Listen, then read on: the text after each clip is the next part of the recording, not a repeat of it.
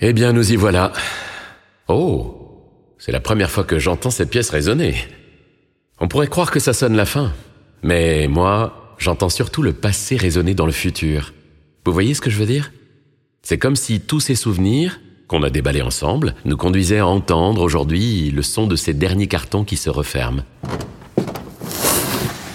Des cartons à trier, il nous en reste deux, 70 et 72.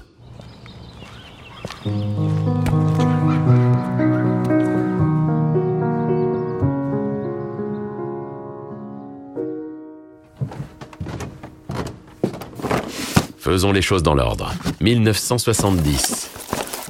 Et je parie que 70, ça va être l'histoire du viaduc. Bingo Bon, faut dire que j'ai eu l'occasion de lire pas mal de choses à ce sujet dans les notes de mamie Inès. Le projet de viaduc date de 1962 à l'origine.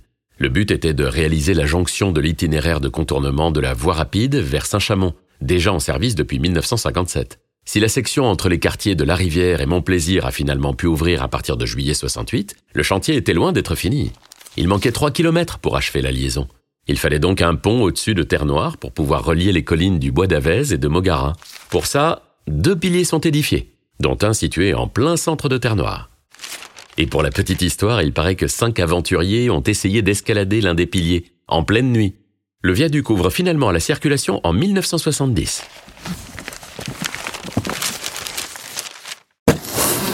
Ben déjà, il est plus lourd celui-là. Alors, qu'est-ce qu'on a de beau ici?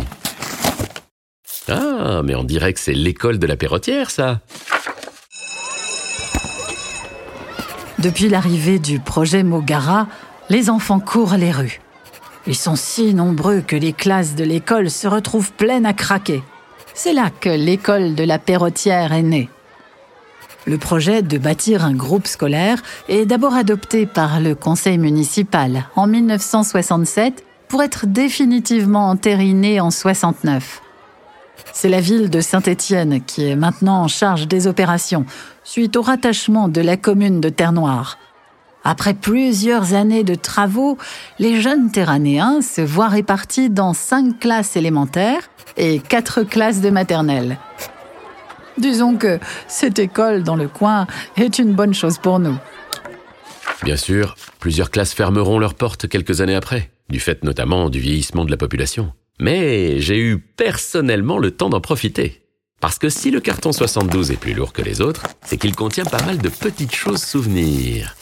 Comme euh, ces photos, par exemple. Et cette dernière petite feuille jaunie. Je suis Mamie Inès. Bon, ça, on le savait tous. Et c'est vrai que j'attendais ça avec impatience depuis le mariage. Qu'est-ce qu'il ressemble à son père? Par contre, il n'y a pas à dire, c'est bien les grands yeux verts de sa mère en forme d'amande. Ses joues sont à croquer et j'adore son prénom. Brice. Il s'appelle Brice et il est de Terre Noire.